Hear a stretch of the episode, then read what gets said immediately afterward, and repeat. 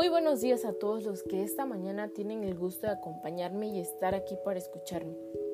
Me presento, mi nombre es Kimberly Medina y esta mañana abarcaremos el tema de la ansiedad en tiempos de cuarentena, ya que muchas personas han tenido este síntoma bajo las circunstancias en que nos encontramos, tanto padres, hijos, alumnos, todos intentamos acoplarnos a nuestras actividades diarias al trabajo, a la escuela, a la convivencia con nuestros familiares día a día. Como ya saben, la cuarentena implica que todas aquellas personas que no presentan síntomas y creen no haber tenido contacto con casos confirmados, eviten salir de sus casas en medida de lo posible.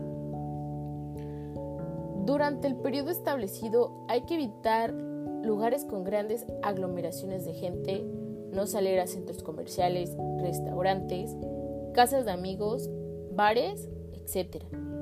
En este sentido, es relevante que quienes hagan la cuarentena solo salgan de sus casas cuando sea estrictamente necesario y tomando las precauciones necesarias. Es una realidad que el ser humano no está acostumbrado a no salir de su casa durante tanto tiempo por lo que es altamente probable que algunas personas aumenten su nivel de ansiedad. Una psicóloga dice que es fundamental organizar una rutina de lunes a viernes y que tengan horarios de levantarse igual que cuando uno trabajaba afuera o estudiaba o salía a sus labores cotidianas. Dice que es importante mantener horarios de alimentación, desayuno, almuerzo y cena. Aunque cada uno reaccionamos de modo distinto a situaciones estresantes, esta pandemia nos tiene en distanciamiento social y en aislamiento, por lo que las personas pueden experimentar ansiedad, preocupación y miedo.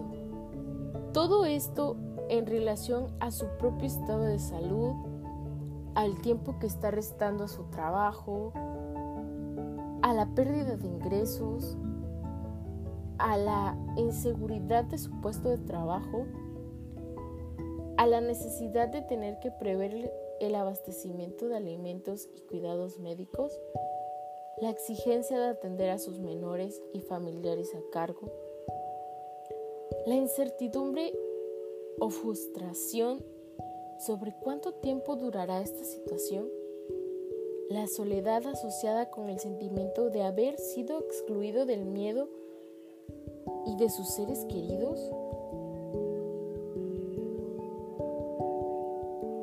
El malestar o rabia si piensa que ha sido contagiado por la negligencia de otros?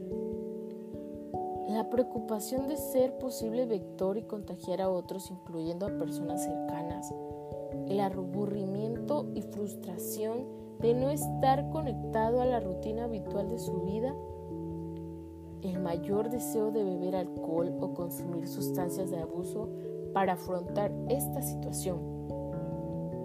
La aparición de síntomas depresivos como desesperanza, irritabilidad, cambios en el apetito o alteraciones del sueño. Hay que tener en claro que hay que mantenernos conectados socialmente Estar en contacto con las personas en las que más confiamos es la mejor forma de reducir la ansiedad, la depresión, la soledad y el aburrimiento durante este aislamiento social. Mantenga operativa la capacidad de enviar correos electrónicos, de marcar y de otras tecnologías que le permitan esa comunicación con las personas Tampoco abuse de los mismos e intente leer sobre aspectos no relacionados con este tema. Hable cara a cara a través de Skype y FaceTime. Si las autoridades sanitarias lo permiten, intente tener acceso a películas y libros. Relaje su cuerpo a menudo con técnicas de respiración profunda. Quizá meditación, relajación muscular o participe en actividades que le diviertan. Hacer ejercicio en casa también le puede ayudar a mantener la forma y disminuir la tensión. Recuerde que Internet ofrece un sinfín de recursos para aprender y practicar muchas de estas estrategias. Intente hacer cosas que habitualmente le resulten entretenidas. Hable con personas cercanas a su confinamiento si eso le alivia. Mantenga buen ánimo y considere que este aislamiento le puede resultar provechoso. Aún así, sepa que encontrarse triste, con ansiedad y preocupación entra de lo esperable para esta situación. Acepte lo que siente y haga lo posible por manejarlo. ¿Cómo podemos manejar la ansiedad de los adultos en esta cuarentena? Organizar una rutina de trabajo, mantener horarios de alimentación, incorporar actividad física en la mañana o en la tarde, comunicarse con familiares y amigos a través de la tecnología. Asimismo, agrega que cuando hay niños en el hogar es importante que se definan espacios separados en que los adultos puedan trabajar concentrados, pero sin perder el control de las actividades de los niños. Ahora, ¿cómo manejamos la ansiedad en los niños esta cuarentena? Hay que realizar actividades cortas y bien estructuradas que permitan desarrollar su creatividad. Mantener actividades dirigidas con estímulos durante la mañana y espacios más libres para que jueguen en la tarde. Cocinar con ellos y potenciar la alimentación saludable. Enseñar el cuidado del medio ambiente a través de la jardinería. Estas son algunas actividades que puedes realizar con los pequeños que realmente van a brindar frutos para que ellos no tengan ansiedad. Es importante darse espacios de lectura para conversar y hacer cosas que usualmente las personas dejaban de lado por falta de tiempo. A su vez, cuando la cuarentena termine, es bueno aprovechar la instancia para compartir y pasar tiempo con la familia. Puedes organizar tu rutina en, tu domicilio para ti mismo o quizás para tu familia. Realiza un tiempo de ejercicio. De hecho, esto está funcionando muy bien con los niños y los jóvenes que están muy energéticos y les cuesta mucho estar sedentarios. De la misma forma, puede ayudar a las personas con ansiedad, inquietas y con estrés. Marca horarios de comida, trabajo, deberes, deberes domésticos, deberes académicos, lecturas. Si es un escolar, horario de clases, se facilitan clases en canales de la televisión, aplicaciones de los comercios y páginas web. Si estás trabajando en domicilio, marca unos horarios y las personas mayores hacer la tarea que harían en un centro de mayores en casa. Mantener una periodicidad vigilia-sueño estable y saludable. Dietas alimentarias adecuadas y equilibradas y saludables sobre todo. La participación en las actividades comunitarias, aplausos a los profesionales en los balcones, música, baile en comunidad,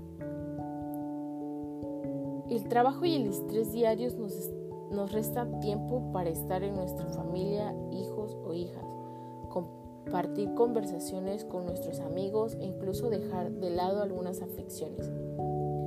Es un buen momento para recuperar esos buenos hábitos de la vida diaria. Recupera tiempo de actividades y juegos con los menores y nuestros mayores.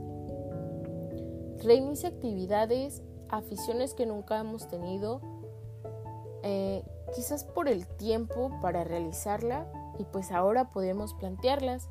Un curso de música, de idiomas, de informática. Recupera el tiempo de lectura en la música u otras actividades que tú hayas abandonado. Por último, te dejaré una técnica a seguir para poder mantener relajado en caso de que sientas que ya no puedes más. Respira profundamente tratando de hinchar tu abdomen inhalando en tres tiempos y exhalando en seis. Recuerda que siempre por la nariz. Levanta lentamente tu mirada y a tu alrededor encuentra cinco cosas que puedas mirar, cuatro cosas que puedas tocar, tres cosas que puedas escuchar, dos cosas que puedas oler o dos olores que te gusten, una emoción que puedas sentir y así tranquilamente vuelves a respirar profundamente como lo hiciste al principio.